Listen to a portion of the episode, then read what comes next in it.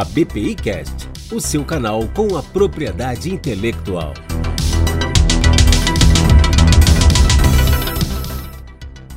Você já conhece o Apol, uma ferramenta de gestão de processos completa e acessível em qualquer lugar. Em casa ou no escritório, você não corre o risco de perder seus prazos e pode oferecer ainda mais segurança e resultados aos seus clientes. O Apol é um produto da LD Soft, que tem o maior banco de dados tratados do Brasil. Venha conhecer. Acesse ldsoft.com.br e conheça os benefícios de integrar o Apol no seu dia a dia. Olá, nossos ouvintes. Eu sou Janaína Toscani e esse é o ABPI Cast, o seu canal da propriedade intelectual. No podcast de hoje, nós vamos falar sobre empreendedorismo feminino, indústria criativa e inovação.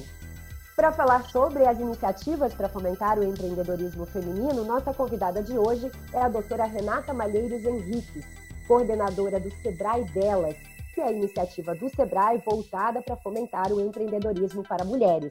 A doutora Renata tem mestrado em Development Studies pela Universidade de Cambridge e especialização em empreendedorismo feminino pela Universidade de Columbia, nos Estados Unidos. Para colaborar neste toque, contaremos também com a doutora Aline Ferreira. Ela é advogada especializada em propriedade intelectual, sócia do escritório Casnar Leonardos e coordenadora da Comissão de Estudos de Direito Internacional da ABPI.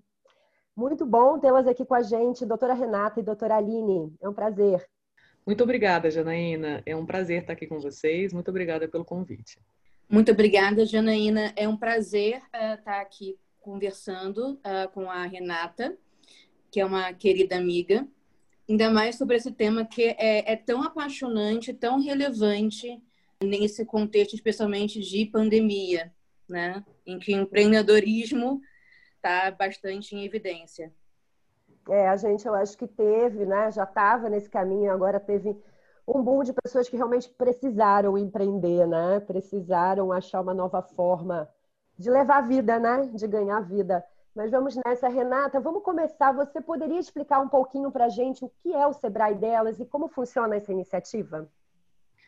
Claro, o Sebrae Delas é o programa do Sebrae voltado para apoiar mulheres empreendedoras, ou seja, mulheres que já possuem um negócio ou que têm interesse em abrir uma empresa. O projeto começou no ano passado, na sua fase piloto, em vários estados do Brasil, em todas as regiões. E o projeto ele basicamente apoia as mulheres a se capacitarem em dois grupos de competências: as técnicas, ou seja, planejamento, finanças, gestão, marketing, tudo que você precisa para guiar tecnicamente a sua empresa, mas a gente também apoia na capacitação das competências socioemocionais, ou seja, tudo aquilo que está vinculado à nossa psique, ao nosso comportamento, às nossas emoções, que são tão importantes quanto as competências técnicas. Do que eu estou falando? Liderança, capacidade de se comunicar em público, capacidade de defender uma ideia, persuasão, capacidade de fazer uma rede de relacionamentos, eh, autonomia nas decisões. Então, o Sebrae Delas é um programa que apoia as empreendedoras a se desenvolverem enquanto empresárias e também é um programa que ajuda a fomentar redes de empreendedorismo, ou seja, mulheres é, instituições é, que se apoiam em troca de conteúdos, em redes de relacionamentos, quem quiser conhecer mais sobre o programa e também fazer parte dele, basta acessar empreendedorassebrae.com.br. É a página no portal do Sebrae voltada para o empreendedorismo feminino. Nessa página você já encontra conteúdos é, digitais, cursos online, vídeos é, sobre o mundo do empreendedorismo feminino. Maravilha. Estudos mostram que o Brasil é um dos países com a maior proporção de mulheres empreendedoras. Porém, esse empreendedorismo é motivado, na esmagadora maioria das vezes, pela escassez de emprego. Como podemos motivar as mulheres a empreender por outras razões, Renata, que não a falta de posição no mercado de trabalho? Você tocou num ponto super importante, Janaína, é o empreendedorismo por oportunidade e o empreendedorismo por necessidade, né? As pesquisas mostram é, sempre esses dois indicadores. É, nós mulheres, muitas vezes, entramos no mundo do empreendedorismo por necessidade. Qual é a diferença? A pessoa que empreende por necessidade, ela não tem nenhuma outra forma de ganhar dinheiro a não ser o empreendedorismo. E muitas vezes acaba sendo um empreendedorismo, vamos dizer, mais precário, né? A pessoa não se organiza, não se planeja, É, já o empreendedorismo por oportunidade, é esse que a gente quer fomentar, a pessoa se organiza, se planeja, faz uma pesquisa de mercado, faz um plano de negócios, enfim. É, uma das coisas que mais empurra as mulheres para o empreendedorismo é a maternidade. Muitas mulheres, quando voltam da licença maternidade, ou são demitidas do seu emprego ou pedem as contas. Então, a mulher acaba sendo muitas vezes empurrada para o empreendedorismo quando ela vira mãe. Agora, na crise também, é, como toda crise, é, há muito desemprego e muitas vezes o empreendedorismo passa a ser a única fonte de renda da pessoa. Então, é, o que, que, a gente pode fazer para motivar as pessoas a, a empreender é, mais por oportunidade? Então, é buscar se qualificar, buscar capacitação. E o Sebrae está aqui para isso. Nós, o Sebrae, possuímos um leque imenso de cursos, consultorias, vídeos, enfim, é, vários conteúdos para apoiar os empreendedores, mulheres e homens, na hora de empreender. Coisas que todo mundo precisa saber. Qual que é o seu negócio? Qual que é o seu plano de negócio? Qual que é o seu planejamento? Finanças, custos fixos, custos variáveis, marketing, como falar com seus clientes, como vender mais. Agora, na pandemia, mais importante do que nunca, e isso né, já era uma tendência, agora só foi aumentada, é, comércio eletrônico, como utilizar a internet para vender mais. Então, são é, muitas competências que todo mundo que empreende precisa saber e uh, o caminho é um só, é buscar apoio, buscar capacitação. Existe muita coisa gratuita e que as pessoas podem se beneficiar. Renata, dentro dessa questão do empreendedorismo por necessidade, né, que até com a pandemia ele se alastrou mais do que nunca, é, também são poucas as mulheres que iniciam seus negócios preocupando-se com aspectos como ter um plano de negócios, registrar uma marca. E o meu questionamento é no sentido de como educar essas mulheres para profissionalizar o seu negócio? Como mostrar para elas que elas têm essa necessidade de profissionalização? Bom, Aline, é, você tocou num ponto muito importante também. É, e aí aqui a questão de homens e mulheres é muito próxima, né? É importante que as pessoas que estão à frente de um negócio, primeiro acreditem que aquele negócio é para valer, né? Muitas pessoas acabam empreendendo como, ah, é um bico, é, não, é só uma complementação de renda, né? Não vou me dedicar tanto à capacitação, afinal, realmente, né, consome tempo, energia e tudo mais. Então, quando você, de fato, encara, primeiro, o seu negócio como uma empresa, como um negócio formal, como uma coisa séria, é, é o primeiro passo para você começar a se capacitar e se dedicar àquilo. É, antes de entrar nisso, eu gostaria de colocar para vocês mais ou menos uma pergunta que sempre me fazem, eu acho que é uma pergunta ótima para a gente começar a falar de empreendedorismo feminino, que é, afinal, Renata, tem diferença em empreender sendo homem ou sendo mulher? Não é difícil para todo mundo empreender? Por que, que vocês estão falando de projetos de mulheres? Né? Porque isso aí é preconceito ao contrário.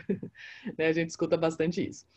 E é uma excelente pergunta. Então, a minha resposta é a seguinte: nós fizemos várias pesquisas, temos aí vários anos de experiência, e a resposta é sim, é difícil empreender sendo homem ou sendo mulher. Mas para as mulheres é mais difícil.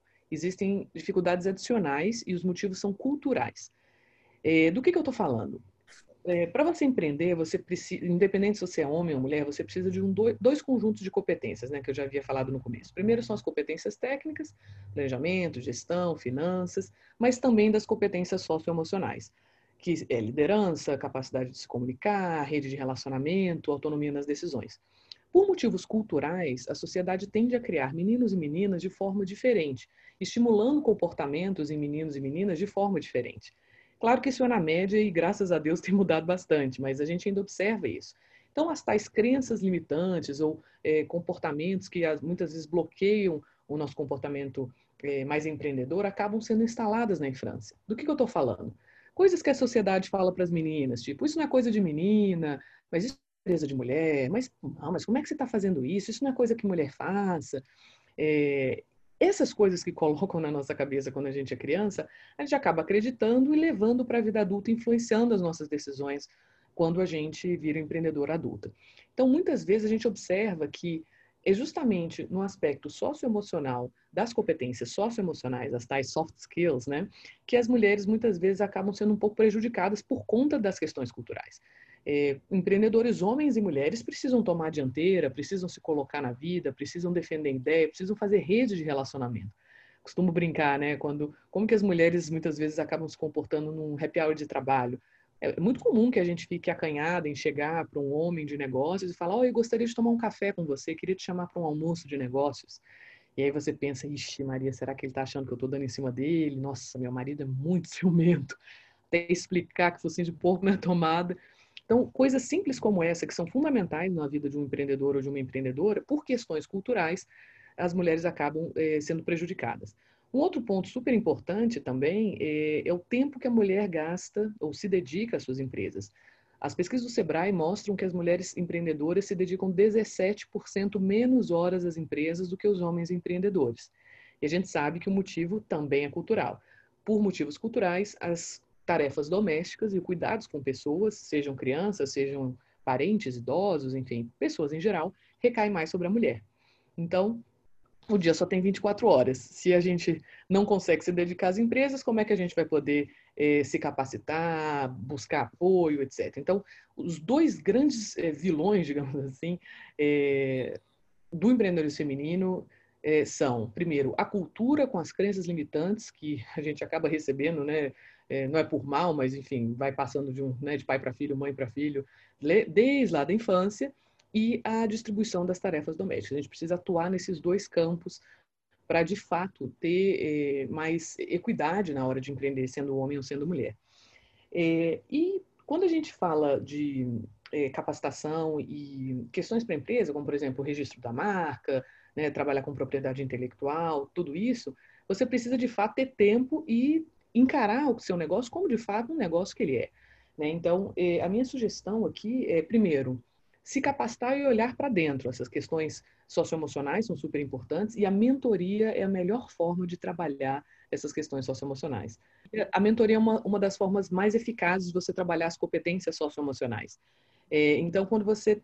Vamos lá, Aline, por exemplo, a Aline é uma, uma empreendedora. Vamos fazer um exemplo aqui. Aline, qual é, setor você quer ser empreendedora? Você quer ser dona de quê? Um restaurante. Muito bem. Então, a Aline é empreendedora de um restaurante do setor de alimentos e bebidas. Aline, eu sei que você é muito ocupada, é, você é né, empreendedora sênior, muito bem sucedida, mas será que você poderia separar uma hora do seu mês, ou uma hora a cada 15 dias, para mentorar cinco empreendedoras? Pro bono mesmo. Muita gente fala sim. E aí, nessa uma hora, eu vou ser a sua mentoranda você vai me ensinar. É claro que nessa uma hora você vai me ensinar sobre planejamento de restaurante, sobre eh, tributação, toda a legislação aplicada, afinal, né, trabalhamos aí com questões sanitárias. Eh, mas nessa uma hora a gente também vai conversar sobre aspectos que eu só vou ter intimidade para falar com você numa sessão de mentoria. Por exemplo, Aline, como é que você faz com seus filhos, Aline? Porque eu morro de culpa materna quando eu tenho que ir para uma reunião, quando eu tenho que fazer uma viagem. Aline, como é que você faz seu, seu marido? Ixi, ele é muito ciumento. Não. Aline, como é que você faz é, eh, para falar em público? Porque eu fui convidada para falar agora, mas só de pensar eu já começo a me tremer inteira de medo. Então, essas competências socioemocionais, essas filigranas culturais, você tem mais espaço para falar na mentoria. Então, aqui a primeira dica que eu dou para as empreendedoras que estão nos assistindo, procure uma mentora. É, sejam mentoras do Sebrae, sejam mentoras da Rede Mulher Empreendedora ou do Grupo Mulheres do Brasil, que são duas redes parceiras nossas. Fundamental é, ter mentorias é, na sua trajetória de empreendedora. É, e especificamente para é, para propriedade intelectual, isso entra no bolo da capacitação como um todo. Quando você está realmente é, dedicada a se capacitar, fortalecer seu negócio, você tem tempo, você já dialogou com seu companheiro ou sua companheira, caso você tenha um, sobre a divisão das tarefas da casa, sobre a divisão das tarefas com as crianças, é, você começa a ter aí um, um mais tempo e energia para se dedicar ao seu negócio. Essa mentoria é gratuita do Sebrae? Muitas delas são gratuitas, outras são subsidiadas. Basta ver qual é a grade de capacitações, de mentorias de cada Sebrae estadual. Como se sabe, as mulheres empreendedoras, Renata, se destacam em áreas que foram duramente castigadas pelo distanciamento social, como beleza, moda, alimentação, além da indústria criativa em geral. O Sebrae tem alguma ação voltada para esses segmentos, semelhante, por exemplo, à ação Compre do Pequeno, liderada é, pela BIT? Sim, Janaína, nós temos sim. Compre do Pequeno também foi uma campanha muito importante nossa do Sebrae, né? É, é, Voltar-se para os empreendimentos do bairro, da comunidade, realmente é um movimento muito importante que todos que somos apoiadores das pequenas empresas abraçamos. Especificamente para a pandemia, o Sebrae é, rapidamente se colocou a partir é, da publicação de protocolos de retomada segura. É, ao entrar no site do Sebrae, sebrae.com.br, você pode procurar o seu segmento e baixar cartilhas, vídeos, orientações sobre como fazer com o seu negócio para retomada segura. Então, a gente tem por setor é, bares e restaurantes, cabeleireiros, comércios de rua, enfim, é, todo um compilado de informações para retomada segura. Além disso, a gente aumentou bastante também a nossa oferta de conteúdos digitais, né? O Sebrae antes trabalhava também bastante no concursos presenciais. Agora, na pandemia, a gente reforçou ainda mais nossos canais digitais de apoio aos empreendedores. Então, basta é, olhar no site do Sebrae o que, que você tem para capacitação e também para retomada é, da economia. Renata, é, a gente está falando de indústria criativa e você mesma é fotógrafa, além de trabalhar no Sebrae. E temos várias mulheres na indústria criativa, seja fazendo artesanato, fazendo roupa para vender, uh, seja fazendo a sua arte de um modo geral. É, e eu queria perguntar se, enfim, o Sebrae tem alguma iniciativa nessa área específica de indústria criativa e como é que vocês auxiliam essas criadoras né, a monetizar suas criações? Porque muitas vezes né, a pessoa começa de uma forma mais informal, não necessariamente pensando em fazer daquilo um negócio, mas aquilo acaba virando um negócio. Sim, é verdade, Aline. É muito importante a gente trabalhar essa questão da economia criativa, né? Além de fotógrafa, eu fiz meu mestrado quando a gente se conheceu, também em, em economia criativa, né? A, a, a, dissertação no final eh, do curso. Bom, o Sebrae possui várias eh, capacitações voltadas para esse público, né? Design, moda, música, produção visual. Eh, de novo, basta acessar o site do Sebrae para ver o que a gente tem de conteúdo nessa área. Agora, o, o que é muito importante colocar aqui é você, como empreendedora criativa, traçar uma estratégia freemium para o seu negócio. Então, você tem é, free, coisas que você, conteúdos ou pequenos serviços que você vai poder oferecer de maneira gratuita, que vai caminhando depois para o premium até né, uma assinatura ou um preço mais caro. Do que, que eu estou falando? Por exemplo, de fotografias, você vai conseguindo um pacote de fotografias menor, X reais, e aí vai aumentando. E agora na crise, sim, na crise ou fora da crise, é sempre muito importante ser, ser criativo, não só no, né, na sua criação em si, na sua arte, mas também nos negócios. Eu tenho uma colega que é fotógrafa, Carolina, e agora na crise ela ofereceu um serviço muito interessante que é de editar fotos. Então, como as pessoas né, estão em quarentena, eh, as pessoas tiram muitas fotos com seu celular na crise, fica todo mundo em casa, e ela recebe essas fotos das pessoas e ela faz o tratamento dessa imagem melhorando bastante, né? Faz um, um recorte, enfim, questões de luz, intensidade. Então, olha só, esse foi um serviço criativo e inovador, né, oferecido aí dentro da pandemia, que ela manteve a sua, sua, sua seus clientes, né? Então, eu acho que é super importante você, é, independente do setor, mas na economia criativa como um todo, você aumentar é, a sua, o seu relacionamento com os clientes pelas mídias sociais. É, eu acho que criatividade é tudo, né? E a gente está falando muito, Renata, das mulheres ligadas à indústria criativa, né? Quando se fala sobre empreendedorismo na área de tecnologia, o panorama também é igualmente desafiador, pois a desigualdade de gênero fica ainda mais escancarada, né? Estima-se que mulheres correspondam a menos de 20% dos profissionais na área de TI, o que se reflete também em um número pequeno de mulheres nas startups de base tecnológica. Esse gap foi reconhecido pelo Sebrae, que lançou juntamente com a Microsoft o WE, Women Entrepreneurship. Poderia nos contar um pouco sobre essa iniciativa, Renata? É isso mesmo, Janaína. É, nós identificamos que o número de startups lideradas é, por mulheres no Brasil é menos de 10%. Então, a gente precisa estimular mais mulheres nas exatas, mais mulheres na tecnologia, mais mulheres na inovação. Então, o que nós fizemos? Sebrae e Microsoft se uniram, eh, nós fizemos uma primeira chamada, o projeto começou no ano passado, ele está fazendo agora um ano, vai completar agora no final do ano, e vamos acelerar, né, já estamos acelerando eh, startups lideradas por mulheres. Nós recebemos mais de 900 inscrições, fizemos uma seleção bastante difícil, né, com tantas mulheres interessadas no Brasil inteiro, e estamos acelerando essas mulheres. Como? O Sebrae entra com toda a parte de gestão da empresa e a Microsoft entra com toda a parte de tecnologia, capacitação em tecnologias eh, necessárias né, para as startups. Mas a gente sabe que também tem a questão do crédito. E esse programa ele é inovador porque junto com ele nasceu o Fundo UI, que é um fundo dedicado a startups lideradas por mulheres. Aí vieram outros parceiros, eu cito aqui a Aberta Capital e a Belvedere Investimentos, que também colocaram recursos nesse fundo eh, voltado para startups lideradas por mulheres. A gente sabe que as questões eh, de termos tão poucas mulheres nas áreas exatas são, de novo, culturais, eh, que remetem à nossa infância. Né? A gente escuta muitas vezes, ah, a menina não é boa em números, né, nem em matemática, meninas são melhores em humanas, né, em clássicos, e as meninas acabam é, crescendo com isso e não se dedicando ou não ou, ou se autoselecionando para outras carreiras. Né? Eu tenho um sobrinho aí com 20 anos de idade que está fazendo engenharia. Eu perguntei para ele quantas pessoas tinham na turma dele, ele falou 20. Perguntei quantas meninas, e falou uma. Então, é, não existe nenhuma lei que impeça uma mulher, uma menina, de se inscrever para o vestibular de engenharia. Mas por que, que as mulheres se autoselecionam para outras carreiras?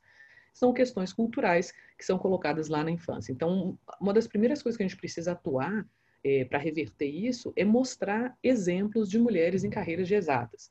A gente só sonha em ser, quando a gente é criança, aquilo que a gente vê gente como nós sendo, né? Então, se eu, menina, se nós meninas não vemos mulheres astronautas, mulheres eh, motoristas de caminhão, mulheres uh, cientistas, a gente não acha que isso é para nós. Mesma coisa os meninos. Se os meninos não veem homens uh, bailarinos, homens professores primários, eles também vão achar que isso não é para eles. Então, essa questão do exemplo é fundamental para a gente conseguir eh, neutralizar essas crenças limitantes nas mulheres adultas e, mais importante, impedir a crença limitante de se instalar na cabeça das crianças. É muito interessante você ter falado do seu sobrinho, Renata, porque você sabe que eu estudei eletrônica antes de estudar direito, né? Uhum. A minha turma foi, foi, começou foi. com 40 alunos, duas mulheres, eu e mais uma. E o curioso é que as duas, né, nós duas nos formamos, a turma é, é normal, né, em turma de, de área de engenharia, a turma encolhendo ao longo do curso. O curioso é que as duas conseguiram se formar, as duas é, chegaram a trabalhar na área, só que as duas saíram eu fui fazer direito e a, a Paty, que era minha colega de turma na, eletrônica, ela virou fotógrafa. Então, é, é, é, engraçado, né? Mesmo quando a, a mulher continua na área, de certa forma, com o tempo ela é expelida, digamos assim, porque realmente tem muito poucas mulheres em áreas exatas. É uma coisa assim, né? Isso, isso nos liga à nossa próxima pergunta, porque eu fiz aqui uma listinha de mulheres que são, foram empreendedoras ou inventoras relevantes nas suas áreas, né? Então você tem desde é, mulheres na área de exatas, né? Como a, a Ada Lovelace, que foi a primeira programadora do mundo, Edi Lamar, que foi a, além de ser atriz, né? A, foi uma atriz muito conhecida, muito famosa. Ela inventou a tecnologia que hoje é base do Wi-Fi. A gente tem a Melita Benz, que inventou o filtro de papel, muito importante nessa quarentena. E a gente também tem mulheres que, embora não tenham empreendido na área tecnológica, empreenderam também com o seu nome, com a sua marca, como a Mary Kay, de cosméticos, a, a Luísa Helena Trajano, do Magazine Luiza. E é, apesar da gente ter assim alguns exemplos de mulheres bem-sucedidas tanto em áreas tecnológicas como no empreendedorismo em geral, é, a gente ainda vê um número muito pequeno de mulheres empreendendo ou sendo inventoras ou criando as suas marcas, etc. E quando você pergunta para alguém, não precisa ser homem, não precisa ser mulher, o nome de inventor, as pessoas vão lembrar é, do Thomas Edison, vão lembrar do Elon Musk, que não é inventor, vão lembrar do Steve Jobs, que não é inventor vão lembrar de vários homens, mas não vão lembrar de, de nomes femininos.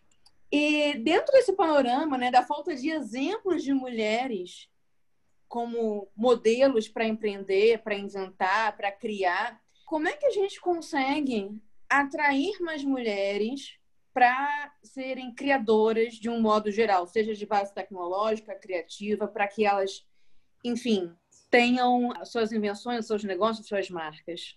Essa é uma pergunta importantíssima, Aline. Existem algumas, algumas sugestões aí que a gente pode colocar, né? Ao longo do nosso trabalho a gente vem vendo.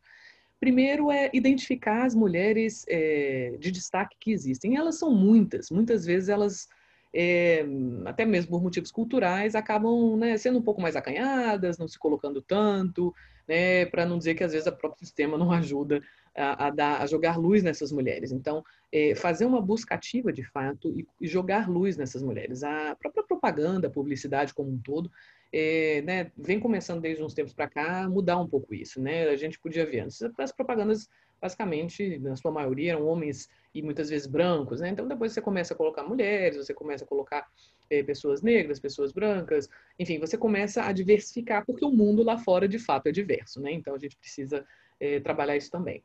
É, um ponto muito importante para essa questão do exemplo e impedir essas crenças a serem instaladas lá na infância e mudar o comportamento dessas meninas quando elas viram adultas, é a gente prestar atenção como a gente cria os nossos filhos. Quais são as competências, os comportamentos que a gente estimula nessas crianças? É, na média, a gente tende a criar meninos e meninas de forma muito diferente, estimulando comportamentos em uns e em outros, que às vezes não, não vão ajudá-los a virar é, né, cientistas ou é, se colocarem no mundo. vou dar um exemplo aqui bem comum, né? Como que a gente... como que funciona quando você vai entra numa loja de brinquedos? Né, antes da pandemia. Você entra numa loja de brinquedos e aí vai vir uma pessoa te atender e vai falar, pois não, é, brinquedo para menino ou para menina? E aí, se você falar para menina, a pessoa vai falar, por favor, me acompanhe. E aí vai te levar para uma lado da loja, que geralmente é cor-de-rosa. Nada contra cor-de-rosa, gosto muito, mas por que só cor-de-rosa? E que tipo de brinquedos nós vamos encontrar nessa sessão? É, muitos dos brinquedos vinculados à economia do cuidado. Né? Panelinha, fogãozinho, é, bebezinho que você tem que trocar fralda, casinha, etc. Super importante isso que a gente está estimulando nas meninas, que é cuidar, que é acolher, né? Quando você vira um adulto, muito bom você saber cozinhar, você saber trocar a fralda de, se você virar mãe ou se você virar pai. O problema é você estimular essas competências só em meninas, porque homens e mulheres precisam das competências de cuidar. Mas se você fala, olha, é, o presente é para menino, aí a pessoa da loja fala, por favor, me acompanhe, e vai te levar para um lugar da loja, geralmente mais azulado, nada contra, mas porque é só azulado. É, e que tipo de brinquedos nós temos nessa sessão? Carrinho, bola, bicicleta, jogos de, de tabuleiro, né, jogos de montar. O que, que a gente está estimulando nessa criança? Raciocínio lógico, é, senso de abstração, de velocidade. É, então, são outras, outros estímulos, são outros comportamentos. E a gente sabe que homens e mulheres adultos precisam saber cozinhar e precisam ter senso de abstração, precisam saber trocar uma fralda de uma criança, mas precisa também é, ter é, raciocínio lógico. Então, é, o jeito que a gente vai criando as crianças vão estimulando o comportamento dessas pessoas quando adultas. É, uma outra coisa também são é, o tipo de comportamento que a gente geralmente estimula. Nos meninos, muitas vezes a gente, por motivos culturais, acaba colocando os meninos mais é, para se, se é, ter autoconfiança, se colocar no mundo, né? Vai, mas se, se põe no mundo, que isso? Vai lá, filho, né? Se apresenta, etc. E muitas vezes a gente acaba estimulando as meninas comportamentos mais introspectivos até, né? Não, não fala assim, não. Olha só, você está fazendo pergunta difícil, você está deixando a pessoa em situação de o que, que é isso? Isso é coisa de menina? Não, senta aqui bonitinha. é claro que eu estou sendo, né? Estou é, fazendo aqui é, um pouco de, de, né, de, generalização, mas é para mostrar um pouco de que a gente vai estimulando é, isso ao longo da vida. Tem um, um, um, experimento biológico que, na verdade, não, não, não sugiro fazer porque é sacanagem, com, é maldade com o um animal, mas que mostra bastante isso. É, se você pegar um grilo e colocar e prender esse grilo num pote de geleia, por exemplo, alto, assim, de vidro, e tampa a geleia, né? O que, que esse grilo vai fazer? Ele vai tentar pular várias vezes para sair do pote de geleia. Ele vai pular e vai bater na tampa, pular e bater na tampa. Ele vai fazer isso muitas vezes, muitas, muitas, muitas vezes. Até que ele vai cansar e, não, e vai parar. E você pode tirar essa tampa. Quando você, mesmo tirando a tampa, as próximas vezes que o grilo pular, ele vai pular só na altura da tampa, mesmo não tendo mais a tampa.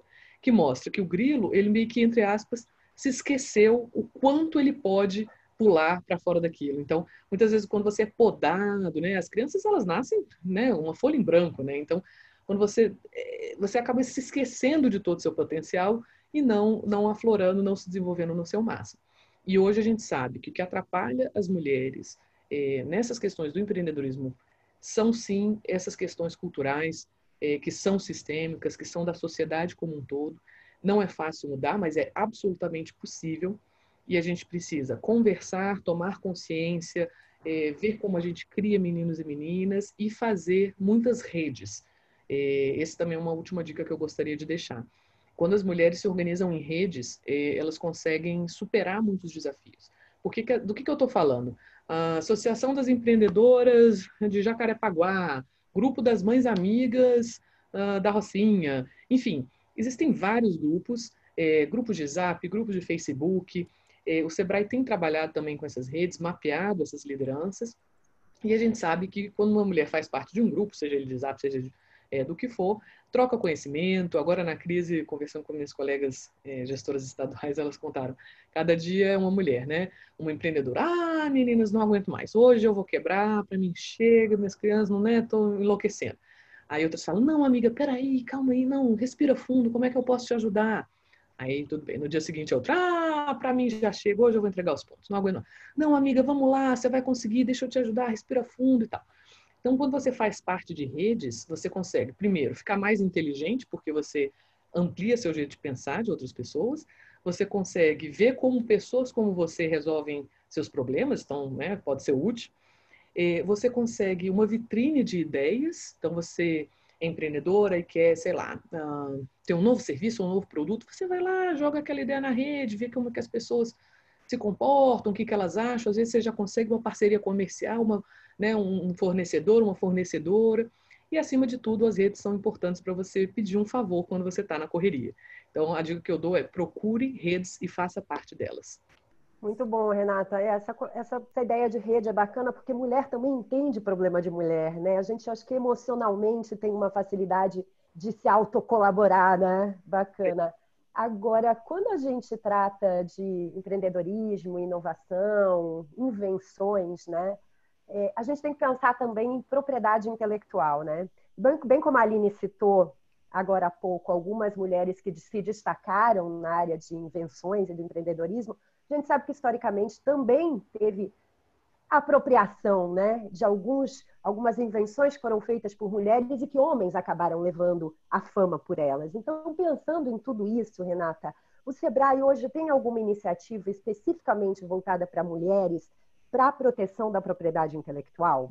É, a gente não tem programas específicos é, de mulheres e propriedade intelectual, mas uma conjunção dos, das nossas formas de atuar ajuda nisso. Né? Então, como eu falei anteriormente, quando a gente começa a trabalhar as competências socioemocionais, aí tem a ver é, liderança, tem a ver é, autoconfiança, né? Você defender as suas ideias, etc. Eu sei que às vezes o sistema é bem difícil, mas também parte sim por uma por uma parte pessoal, né, da individual, é, combinada com as nossas soluções em propriedade intelectual, são são soluções importantes para as mulheres. Hoje a gente tem um programa chamado Sebrae Tech, que é um programa voltado para ajudar as empresas a terem acesso a serviços tecnológicos. Dentro do Sebrae Tech, alguns serviços são vinculados à propriedade intelectual. A gente ajuda com marcas, com patentes, consultorias, é, para identificar se o nome da sua empresa, por exemplo, já existe, ou se você quer registrar o nome da sua empresa, um produto, um processo, enfim. É, nós trabalhamos é, com, com esse apoio. Então, eh, o, que eu, o que eu coloco aqui para as mulheres e propriedade intelectual é, sim, é, entender o seu negócio, proteger o seu negócio, é, encarar a sua empresa ou seu produto ou processo é, de maneira profissional, se colocar, né, buscar as, as instituições necessárias para isso, e, e, lidar com medo. É, a gente recebe muito isso das empreendedoras, né, a questão do medo, e a gente sabe que tem sim uma função uma função, não, desculpa, tem uma questão cultural aí por trás, mas aprender a lidar com medo é fundamental para ir em frente. Todos temos medos, homens e mulheres temos medos, é, e as mulheres são muito corajosas, todas elas. Às vezes a gente só se esquece que a coragem está ali num cantinho guardado, a gente precisa tirar essa coragem e colocar ela em prática. Agora, para a gente encerrar nosso bate-papo com chave de ouro, eu queria que você contasse um caso de sucesso de empreendedorismo feminino para inspirar nossos ouvintes. Pode ser? Claro. São muitos casos, Janaína. É, nós trabalhamos no Sebrae com é, vários tipos de empresa, né? pequenas empresas, microempresas, empreendedoras individuais. É, eu separei algumas aqui, eu separei três casos para exemplificar. A primeira é uma empresa é, de Chapecó, do sul do Brasil, chama PECID é uma empresa que está sendo acelerada por nós também no programa é, né, do Sebrae da Microsoft. Ela trabalha com monitoramento de temperaturas. Então, é uma empresa altamente tecnológica. Você tem é, chips que monitoram temperaturas de caminhão, por exemplo, quando você vai levar uma carga não é, do Brasil inteiro, você consegue reduzir muitas perdas é, quando você monitora essa temperatura. Então, ela já é uma empresa de base tecnológica. A CEO é, é mulher, tem uma equipe também é, muito capacitada. Então, acho que vale a pena é, conhecer o trabalho da PEC ID. as outras duas empresas que eu selecionei para contar para vocês são aí do Rio, né? Já que vocês ficam no Rio de Janeiro. É, uma é de biquínis, que é a M. A M é uma empresa da Ana Luísa Vasconcelos, que ela é designer de roupas, né, específicas de biquínis, que são biquínis sustentáveis. Então, qual que é o diferencial? É, são pintados à mão e são é, utilizados é, tecidos sustentáveis, toda a parte de manejo de resíduos, enfim. Eu sei que é, essa empresa foi apoiada pelo Sebrae e hoje ela já exporta para vários países da Europa. Então, ela é um exemplo também de como você agrega a criatividade, ou seja, biquínis, mas são pintados à mão, não são qualquer tecido, são tecidos inteligentes, são tecidos sustentáveis. É, tem uma preocupação também com o meio ambiente, por exemplo, não utilizar saquinhos plásticos, usa o próprio pano do, né, da, da roupa para fazer o saquinho, tem toda uma questão de branding, de marketing que foi uma empresa de sucesso, é, né, é uma empresa de sucesso da Ana Luísa, M, E-M-I. É, e a outra empresa é uma empresa tecnológica também, que eu separei para vocês, que é a IGEA. É, e a CEO é a Clarice, é uma empresa de tecnologia aplicada à, à farmácia, trabalha muito com fármacos. Ela nasceu na universidade, ela foi incubada pela UFMJ e ela trabalha também em parcerias com empresas internacionais em esquemas de inovação aberta, é, transformando fármacos, por exemplo, é, um medicamento que antes só poderia ser injetado né, em, em, pacientes de uso contínuo, ela transforma, por exemplo, em comprimido, ou vice-versa, enfim, é, tem todo um trabalho farmacêutico. Então, ela já nasceu na universidade, é, teve esse apoio é, e hoje é internacionalizada. Então, são três é, exemplos diferentes, né?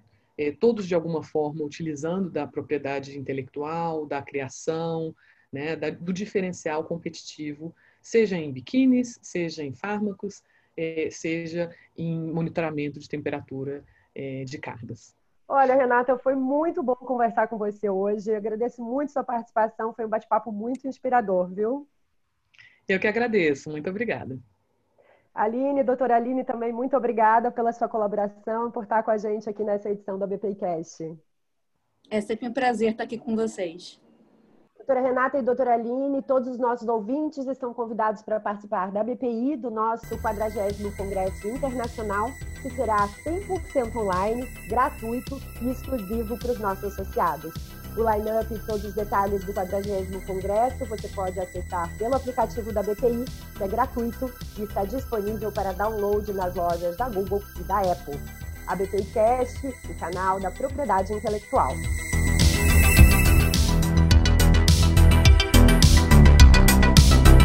A BPI Cast, o seu canal com a propriedade intelectual.